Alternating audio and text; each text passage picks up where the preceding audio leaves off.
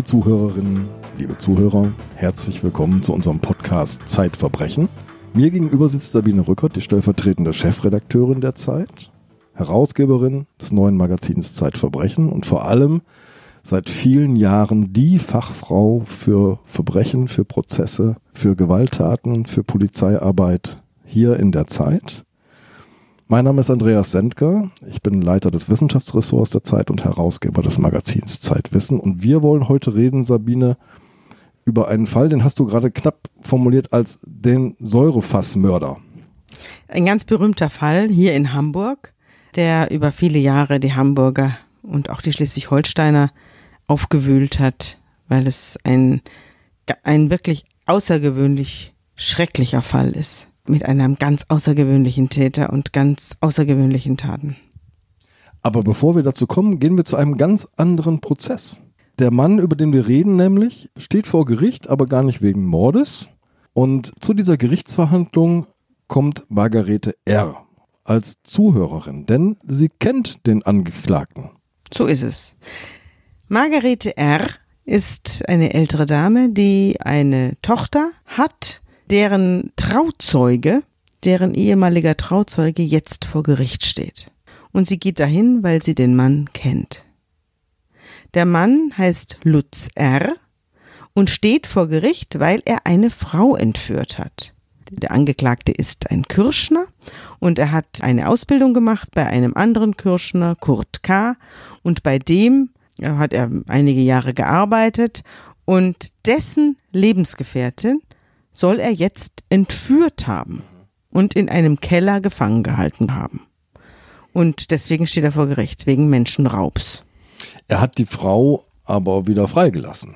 Er hat die Frau freigelassen und äh, hat sie sogar in der Nähe einer Polizeidienststelle abgesetzt, allerdings deshalb, weil er bei einem Anruf bei Herrn K., bei, bei dem er Geld erpresst hat, ich glaube 100.000 D-Mark wollte er haben, war jedenfalls eine erhebliche Summe, äh, die er für die Lebensgefährtin haben wollte. Er hat dort mit verstellter Stimme angerufen. Er hatte eine sehr hohe Stimme. Er war in der Lage, eine Kopfstimme einzuschalten, sodass er wie mhm. eine Frau klang.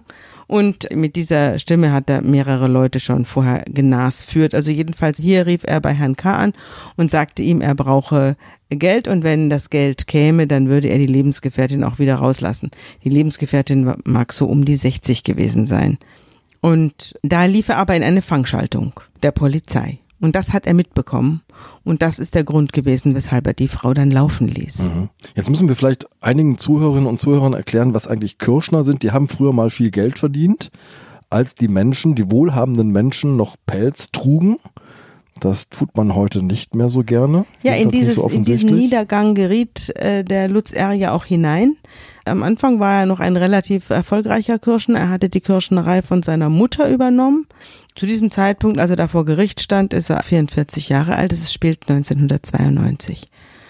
Er war also ein Kirschner gewesen. In Hamburg hatte aber die Kirschnerei aufgegeben, weil die nicht mehr genug abgeworfen hat. Er hat das Kirschnergeschäft verkauft gehabt und hatte jetzt eigentlich irgendwie gar nichts mehr zu tun. Und jetzt wird dieser Entführungsfall vor Gericht verhandelt und Margarete R. sitzt im Publikum und hört sich das alles an. Hört sich an. das an und erfährt Folgendes, dass der Kirschner ein Haus in Hamburg-Rahlstedt hat, ein Reihenhäuschen, wo er mit einer Frau, einer Steuerberaterin und seiner Tochter lebt. Er hat auch noch ein Ferienhaus in Basedow, das ist im Lauenburgischen. Und in dem Haus in Rahlstedt hat er einen Bunker hat sich den einbauen lassen Anfang der 80er Jahre und hatte dort diese Frau S. Das Entführungsopfer, ja. Das Entführungsopfer dort eingesperrt gehabt in diesem Bunker. Und das erfährt diese Zuhörerin Margarete R. Und diese Frau erzählte dann vor Gericht, also die Eingesperrte, erzählte vor Gericht dort in diesem Entführungsfall habe ihr der Angeklagte eben Pornofotos gezeigt von einer jungen Frau sadistische Fotos, die, die irgendwie angekettet gewesen sei und geknebelt gewesen sei. Das habe er ihr alles gezeigt und es fand sie ganz besonders gruselig. Es waren Fotos aus diesem Keller, oder? Aus dem also Keller, Polaroid-Fotos von Keller einer jungen gefesselt. Frau, die dort gefesselt und geknebelt mhm. angebunden war, ohne Kleidung. Also kurz, wir haben hier so eine ganz bürgerliche Fassade zunächst mal. Lutz Ja. R. lebt mit seiner Familie im Reihenhaus, Ja. hat ein nettes Ferienhäuschen, Frau, Kind. Ja, ist ein geselliges, ein lustiges Haus, wie man so sagt. Ein geselliger Mensch, der sich so ein bisschen in den Vordergrund drängelt. Aber jetzt kein schlechter Kerl. Er schwimmt in einem Schwimmverein, auf den werden wir später auch noch kommen. Es ist ein Polizeischwimmverein, da schwimmt er mit. Er war auch mal Bademeister in der Alster-Schwimmhalle, die kennt auch jeder hier in Hamburg. Naja, also er ist jedenfalls äh, kein Mensch, der einem bislang irgendwie aufgefallen wäre. Diesmal steht er eben vor Gericht und Frau R., die da im Zuhörerraum sitzt, wendet sich in der Pause an die Entführte, Frau S., und zeigt ihr Bilder von ihrer eigenen Tochter. Diese Tochter ist 31-jährig im Oktober 1988 verschwunden. Sie zeigt ihr Fotos äh, von dieser Tochter und fragt sie, ist das die junge Frau, die Sie im Keller auf den Folterbildern gesehen haben? Und die Frau S. schaut sich die junge Frau an und sagt, ja, das ist sie. Er kennt sie einwandfrei. Daraufhin wendet sich Frau R. an eine Polizeibeamtin, Frau Azaroth Freier, eine junge Polizeibeamtin, die ich später dann auch kennengelernt habe, und zeigt ihr auch diese Fotos und sagt, das ist die Frau, die äh, im Keller gefoltert worden sein soll und das ist meine Tochter. Meine Tochter ist verschwunden. Bitte gehen Sie der Sache nach. Äh, Entschuldige, das ist jetzt vier Jahre her, das Verschwinden der Tochter von Margarete R. Hat denn die Frau nichts unternommen, nachdem ihre Tochter da offenbar so spurlos verschwunden ist? Oder äh, was sind die Umstände dieses Verschwindens? Man verschwindet doch nicht so einfach. Das sind wir schon mitten im Fall. Annegret ist 31-jährig im Jahre 1988 verschwunden. Sie war eigentlich mit ihrem Freund verabredet für ein Wochenende. Die wollten zusammen verreisen. Annegret war angestellt bei einer Firma. Sie hat gut verdient. Sie war sehr, sehr attraktiv. Sie war sehr gepflegt. Sie hatte auch Wert gelegt auf ein gutes Erscheinungsbild und auf eine gute Schrift. Das erwähne ich jetzt hiermit, weil am Tag ihres Verschwindens ein Zettel äh, auf ihrem Küchentisch lag für ihre Reinemacherfrau. Und da stand drauf, mir ist sowieso egal, was Sie machen, ich ziehe aus, alles Gute für Sie persönlich. Die äh, ganzen Schreibfehler, die da drin waren, habe ich jetzt nicht mitgelesen, aber es gab eine Menge orthografischer Fehler in diesem kleinen kurzen Text. Aber das war doch eine gepflegte Frau, die legte Wert auf ihr Äußeres, die hat sehr sorgsam geschrieben, die hatte eine kaufmännische Ausbildung. Die schreibt doch nicht eine Notiz mit so vielen Fehlern. Ja, das hat dann die Mutter auch gewundert. Sie bekam auch selbst Post von ihrer Tochter, in der stand, äh, dass äh, sie einen neuen Mann kennengelernt hätte, dass sie sich kurzfristig entschlossen hätte, mit diesem neuen Mann nach Amerika zu gehen. Sie schrieb auch an ihren Bruder, er solle die Mutter beruhigen und solle dafür sorgen, dass diese Mutter nicht zur Polizei geht. Die Mutter würde doch alles immer so ernst nehmen, aber sie hätte jetzt ein neues Leben angefangen und sie wolle jetzt mit dieser Familie nichts mehr zu tun haben. Es gingen auch Briefe bei der Polizei ein, dass man sie nicht suchen solle. Sie habe ein neues Leben angefangen, man solle sie in Ruhe lassen. Und dem Ganzen waren auch noch Ausweisnummern beigefügt. Immer mit der Bitte, nicht nach ihr zu suchen und sie in Ruhe zu lassen. Und sie hat auch gekündigt. Sie hat einen Brief geschrieben an ihren Arbeitgeber, der auch voller Fehler war und sich total blöd ausgedrückt hat. Das muss man wirklich sagen. Also ein richtig doofer Brief, in dem sie sagt, dass sie äh, jetzt nicht mehr kommt und man möge ihr ihr eigenartiges Gebaren verge vergeben und also ein, ein gestellster Text, in dem sie sich eben verabschiedet von ihrem Arbeitgeber.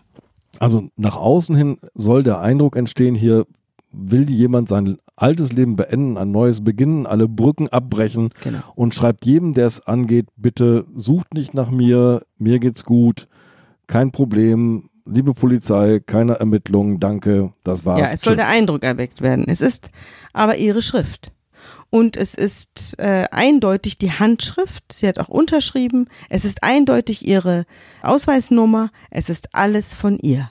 Nur der Text ist voller Fehler. Das passt nicht zu ihr. Und der Text drückt sich in einem primitiven, aber gestellten Deutsch aus. Das passt auch überhaupt nicht zu ihr. Und die Mutter merkt das natürlich und versucht, die Ermittlungen anzustrengen, wo ihre Tochter geblieben sein könnte und macht alle verrückt und er läuft von, von Polizeidienststelle zu Polizeidienststelle. Sie meldet sie an zwei verschiedenen Polizeidienststellen vermisst, aber es finden keine Ermittlungen statt.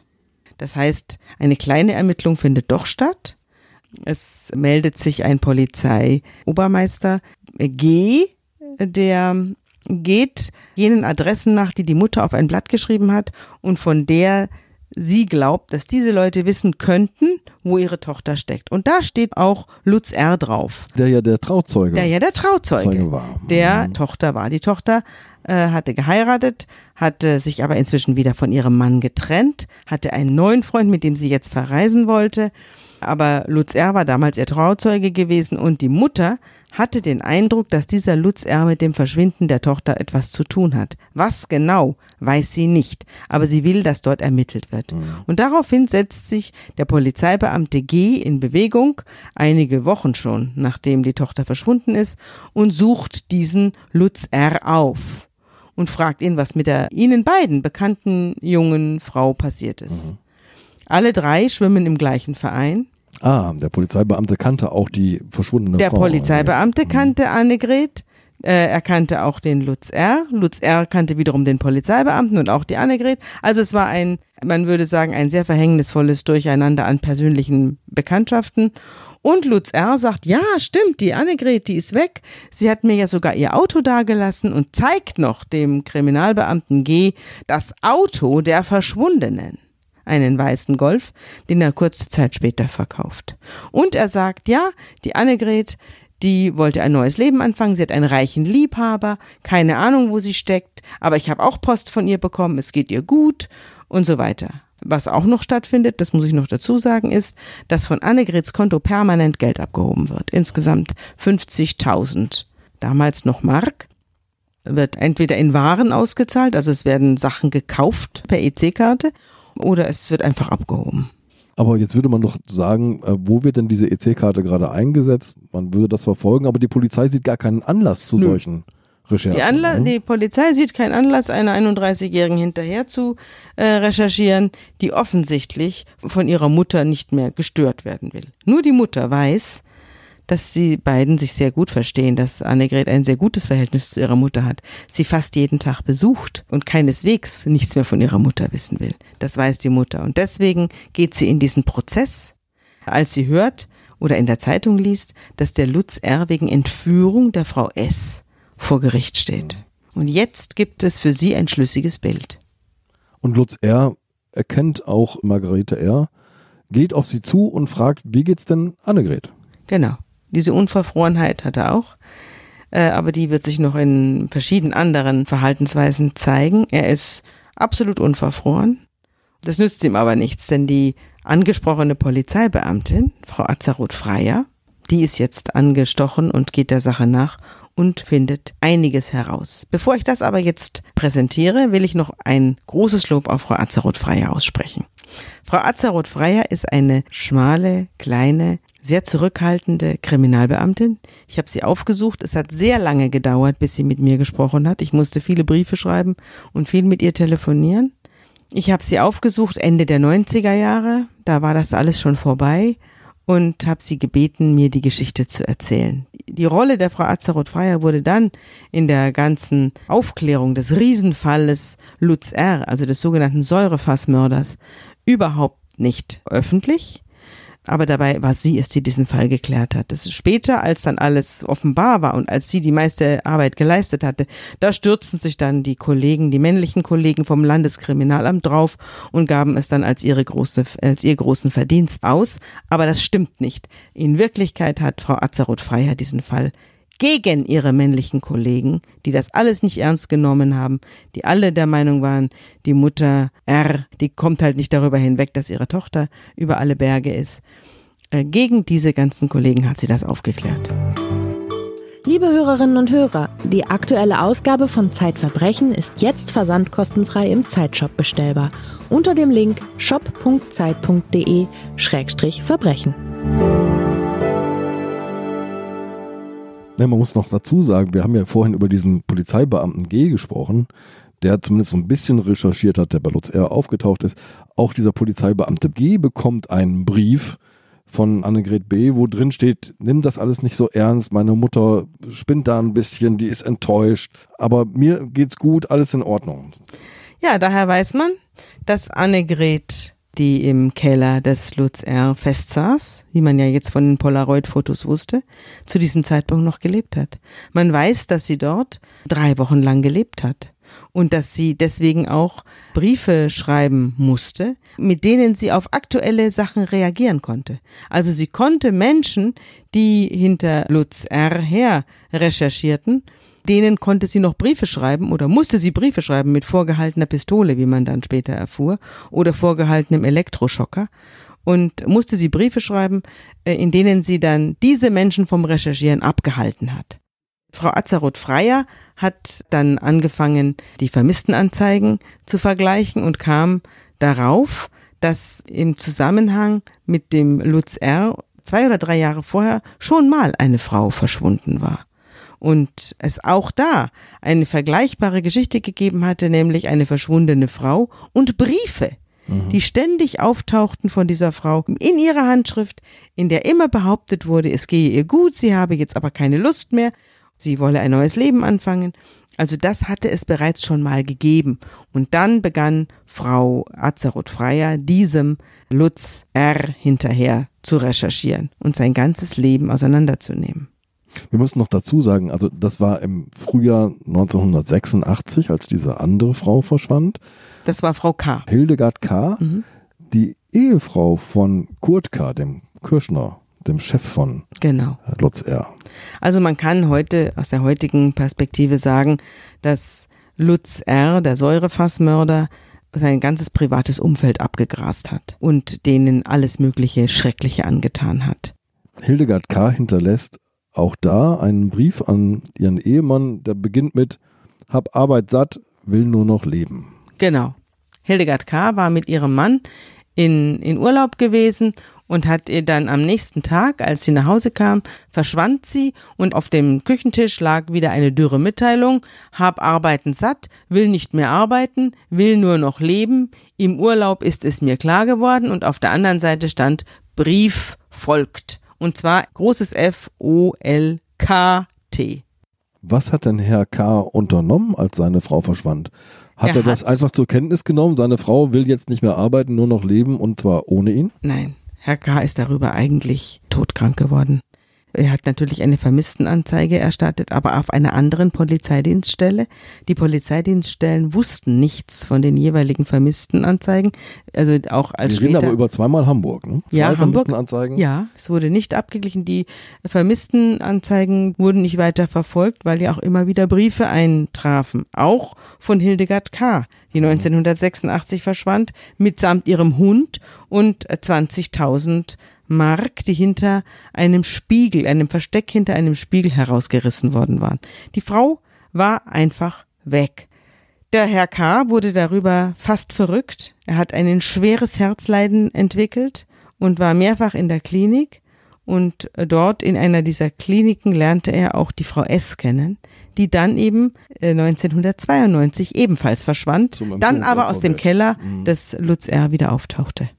So, und die junge Ermittlungsbeamtin, von der du gerade so lobend gesprochen hast, die zieht jetzt, führt jetzt alle Fäden, alle losen Fäden zusammen und plötzlich ergibt sich etwas. Und jetzt ergibt sich ein fürchterliches Bild, nämlich ein Bild von Frauen, die der Lutz erkannte, die verschwanden und äh, merkwürdig schlecht und falsch geschriebene Briefe hinterließen. Mhm.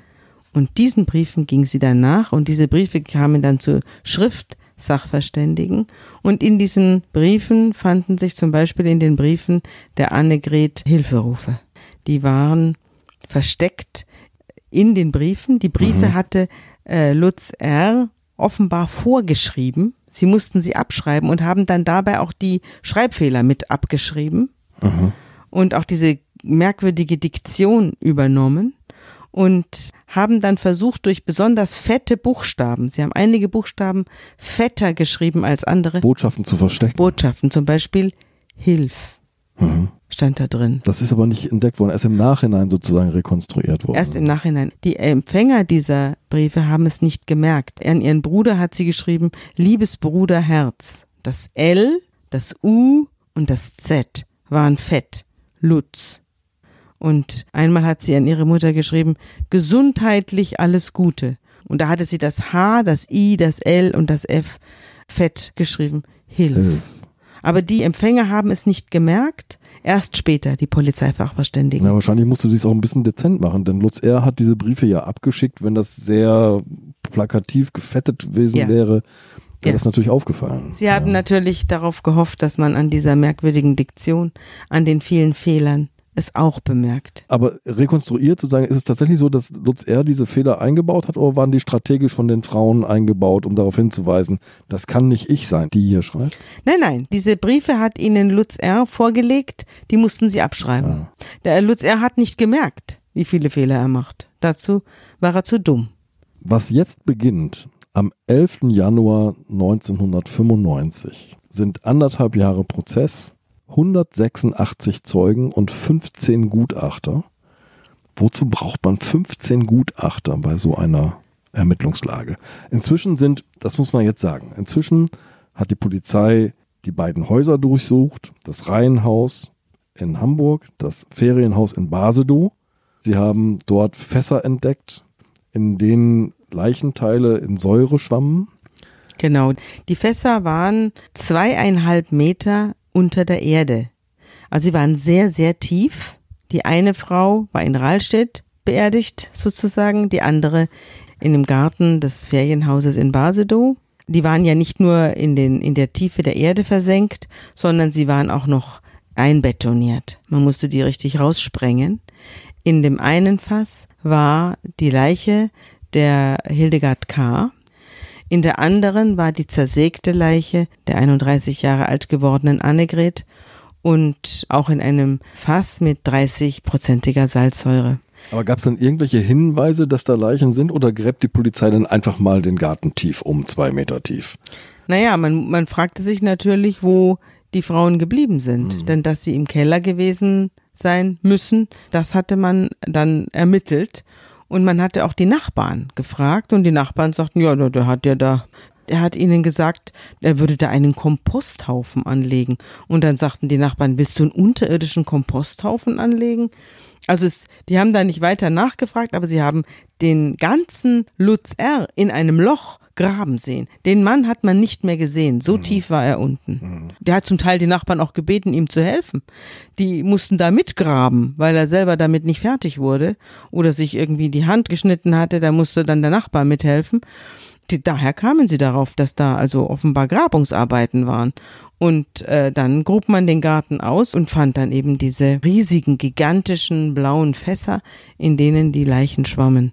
Die kamen dann in die Rechtsmedizin äh, nach Hamburg und wurden dort untersucht. Da hat man auch festgestellt, es sind zwei Frauen, aber also eine richtige Leiche war das nicht mehr. Das waren also, da konnte man gar keine Obduktion mehr vornehmen. Das war, hatte sich schon alles aufgelöstes Gewebe. Man kann dann so an Zahnkronen und Ja. solchen Teilen noch erkennen Ja. und möglicherweise auch, Auch an den- identifizieren, wer. Ja, auch an den Sachen, die sie anhatten, an Schuhen oder so, hat man das dann identifiziert. Oder damals konnte man ja noch keine DNA machen. Heute würde man sagen, man kann es sofort feststellen an der DNA. Aber die DNA war damals noch nicht so weit. 11. Januar 95, Prozessbeginn. Die Beweislage ist jetzt so irrsinnig erdrückend sozusagen. Wozu braucht man 15 Gutachter in einem solchen Prozess? Das kann ich dir sagen. Es war zuerst ein psychiatrischer Sachverständiger, der sich mit dem Geisteszustand des Angeklagten auseinandergesetzt hat. Und er hat festgestellt, dass Lutz R. eine schwere Persönlichkeitsstörung hat, eine narzisstische Persönlichkeitsstörung, aber dass er nicht verrückt ist im Sinne von, er weiß nicht, was er tut. Also er ist voll schuldfähig. schuldfähig. Ja. Dann waren mehrere rechtsmedizinische Sachverständige, unter anderem Herr Professor Püschel, der Leiter der Rechtsmedizin in Hamburg. Dann hatte man einen oralpathologischen Sachverständigen, der sich mit dem Zahnstatus auseinandergesetzt hat. Dann hatte man einen Daktyloskopen da, einen Mann, der sich mit Fingerabdrücken auseinandergesetzt hat, denn die Fingerabdrücke der Frauen waren ja im Keller auffindbar und die Fingerabdrücke des Lutz R. in den Wohnungen der jeweiligen Frauen. Man hatte mehrere Schriftsachverständige, Ja. die sich mit der Frage auseinandergesetzt haben, waren das die Frauen, die das schreiben mussten? Bei all Ja. diesen Briefen und Notizen, die die hinterlassen mussten. Es gab linguistische Sachverständige, die sich mit den aufgezeichneten Erpressungsanrufen beschäftigt haben. Es gab biologische Sachverständige, die sich mit dem Erdreich beschäftigt haben. Schmucksachverständige, die sich mit dem geraubten, durch Lutz R. geraubten Schmuck der Frauen auseinandergesetzt haben. Kirschner Sachverständige, Verständige für Fälle, denn es gab äh, die Argumentation der Verteidigung, ja, die Leichensuchhunde haben im Hause des Kirschners angeschlagen, weil dort ja auch Fälle lagen und äh, weil ja auch tote Tiere vielleicht äh, einen ähnlichen Geruch verströmen. Also dazu brauchte man, um das alles zu widerlegen, Sachverständige, Kriminaltechnik und so weiter. Und die haben sich dann dazu geäußert. Was ergibt sich denn dann aus dieser Nachbetrachtung für ein Bild von Lutz R? Du hast schon gesagt, er hat eine narzisstische Persönlichkeitsstörung, das hat dieser psychologische Gutachter herausgestellt. Du hast aber auch angedeutet, da verschwindet Geld, da war Schmuck im Safe. Das dritte Ding ist, die sind diese pornografischen Fotos. Also eine sehr seltsame heterogene Motivlage. Was will der Mann? Raubt der? Äh, äh, ist der ein Sexualstraftäter? Ist der einfach gestört? Was ergibt sich da für ein Bild? Dieses Bild habe ich ganz oft gesehen in großen Strafprozessen mit Tätern, die mehrfach Taten begangen haben. Dass das ein sehr amorphes Kriminalitätsbild ist. Die Leute übertreten alle Regeln. Und zwar bei jeder Gelegenheit. Die haben ganz häufig, ganz häufig kommen Sexualstraftaten zusammen mit Eigentumsdelikten, zusammen mit Körperverletzungsdelikten.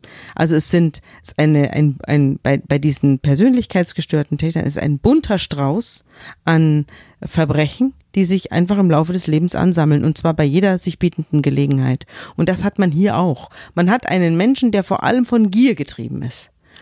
Von Gier nach Geld. Er ist extrem geldgierig und mit einer starken, devianten Sexualität. Also auch einer Gier, aber er hatte keine normale Sexualität, sondern es mussten sadistische Handlungen dabei sein. Es gab auch Zeuginnen, die haben ausgesagt, dass sie mit ihm im Bett gewesen sind und dass er nicht in der Lage war, einen normalen Geschlechtsverkehr zu haben weil er nur bei gefesselten, geknebelten und irgendwie unterworfenen Frauen überhaupt ein sexuelles Vergnügen empfinden konnte. Das wurde da auch thematisiert in dieser Hauptverhandlung. Und es kam auch noch heraus durch die verschiedenen Zeugen, die man da hörte, dass offenbar das Entführen und Einsperren im Bunker ein regelrechtes äh, Hausmittel von Lutz R. gewesen ist. Also es gab noch mehr Leute, die den Bunker überlebt haben. Seine Frau war ja Steuerberaterin. Er hatte eine Kundin dieser Frau angesprochen, von der er mitbekam, vielleicht auch durch die Frau selbst, durch die Ehefrau selbst, äh, dass die einen Haufen Geld hat und hat diese Kundin angesprochen und gesagt, sie soll doch mal kommen. Äh, Seine Frau wollte mit ihr reden und dann war aber die Ehefrau gar nicht da, sondern er hat sie unter irgendwelchen Vorwänden, meine Frau kommt gleich, in den Keller geschleppt und hat sie dort äh, festgebunden und er wollte Geld von ihr. Und da saß sie dann auch. Ich glaube, es war nur ein einziger Tag, denn sie hat äh, dann zu ihm gesagt, und das war sehr schlau, ich habe zu Hause meinem Mann einen Zettel geschrieben, wo ich hingehe. Ich glaube, es ist besser, sie lassen mich wieder laufen. Und dann brach er in Tränen aus, brachte sie nach oben, brachte sie nach Hause und bat sie inständig, nichts davon zu sagen. Und sie hat ihn nicht angezeigt. Und sie hat sich daran gehalten. Sie hat sich daran gehalten, nichts zu sagen. Und dann hat er wenig später einen Mann entführt, über den er auch über drei oder vier Ecken bekannt war, also auch wieder ein Bekannter, ein wieder aus seinem persönlichen Umfeld, hat ihn auch in diesen Kellerraum geschleppt und wollte von ihm Geld haben und äh, hat versucht, über seine Frau an Geld zu kommen, auch mit diesen merkwürdigen Anrufen mit hoher weiblicher Stimme. Und dieser Mann, den er da im Keller festgekettet hatte, der hat ihn in ein langes Gespräch verwickelt, in dem er ihm auseinandergesetzt hat, dass seine Frau äh, herzleidend ist und sicherlich unter dieser Aufregung extremen Schaden nimmt und zusammenbricht und das wird dann riesige Ermittlungen geben und so weiter.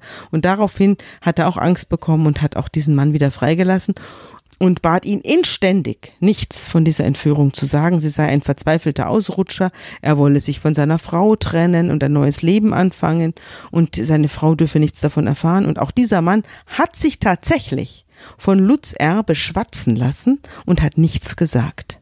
Das macht einen ziemlich fassungslos, aber vor allem, bei, es taucht ja immer wieder in deinen Erzählungen die Ehefrau auf. Es gibt ja auch noch ein Kind.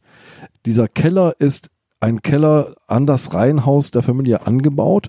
Kriegen die gar nichts mit? Die Ehefrau hat nichts gesagt. Sie hat sich dann getrennt von ihrem Mann. Diese Ehefrau ist eigentlich das, je länger ich mich mit dem Fall beschäftige, und ich habe mich ja jetzt auch für diesen Podcast wieder extrem mit dem Fall beschäftigt, diese Ehefrau ist wie ein Geist, der in der Akte steckt, aber nichts sagt. Ich frage mich, wie kann eine Frau, und als Steuerberaterin kann sie ja nicht ganz auf den Kopf gefallen sein, jahrelang werden in ihrem Keller Menschen festgehalten, vergewaltigt, umgebracht, zerstückelt, ins Fässer gesteckt und sie merkt nichts. Wie soll das gegangen sein? Sie hat ja das Recht zu schweigen, weil es handelt sich ja um ihren Ehemann. Also hat sie die Aussage verweigert. Sie hat auch nichts, ist auch nicht aufgetreten. Aber sie ist natürlich ein Nebelstreif, ähm, der sich mir inzwischen als interessanterer Fall äh, aufdrängt als der Lutz R. selber. Dann gab es noch ein Kind, das er missbraucht haben soll, so sagen jedenfalls Zeugen. Und er soll auch noch eine, eine Nichte vergewaltigt haben in diesem Keller, die das später auch ausgesagt hat. Wenn Dinge so lange nicht auffallen, wenn Täter so trickreich und doch so plump agieren, wie Lutz R. es tut, ähm, was lernen die Ermittlungsbehörden aus solchen Fällen? Ja, was lernen die Ermittlungsbehörden aus solchen Fällen? Das ist eine sehr, sehr gute Frage. Ich habe diese Frage auch dann mehreren Sachverständigen gestellt und die sagen gar nichts. Man lernt aus diesen Fällen nichts, weil diese Fälle sehr, sehr selten sind. Dass jemand so eine Persönlichkeit hat, die einerseits so an, einnehmend ist und so äh, manipulativ und andererseits äh, so abgefeimt und absolut gefühllos und brutal, das ist ein, ein, ein Persönlichkeitsbild, das nicht sehr häufig auftaucht. Und sich diese Persönlichkeit ständig vor Augen zu halten als mögliche Variante seines Gegenübers, das ist, ähm, das ist eigentlich nicht möglich, weil die Wahrscheinlichkeit, auf so einen Menschen zu treffen, ist sehr, sehr gering. Und deswegen lernt man auch nicht so richtig viel draus. Oder kurz gefasst, je absurder eine Tat ist, desto schwerer ist es, sie zu entdecken? Ja, das ist wahr. Und je äh, unverfrorener eine Tat ist. Es gab einen Fall, der parallel zu Lutz R., dem Säurefassmörder, lief. Das war der Fall Fritzel in Österreich, wo auch ein Mann seine eigene Tochter im Keller gefangen hielt über 20 Jahre und auch diese Tochter äh, Briefe schreiben ließ, die er dann in den Postverkehr brachte.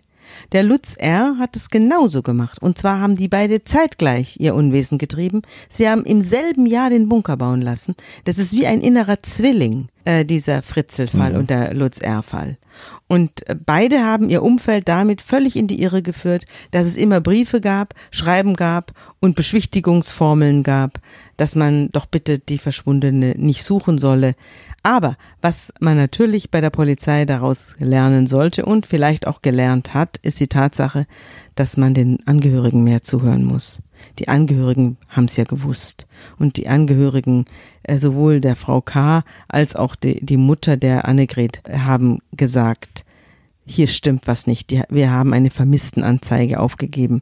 Wir haben ja geahnt, dass hier was schief läuft. Und sie wurden von der Polizei eben platt gemacht, im wahrsten Sinn des Wortes, und für Narren erklärt. Und da, da muss die Polizei aufpassen, dass sie nicht von den Leuten, die am allermeisten Bescheid wissen, äh, verlangen, dass sie schweigen.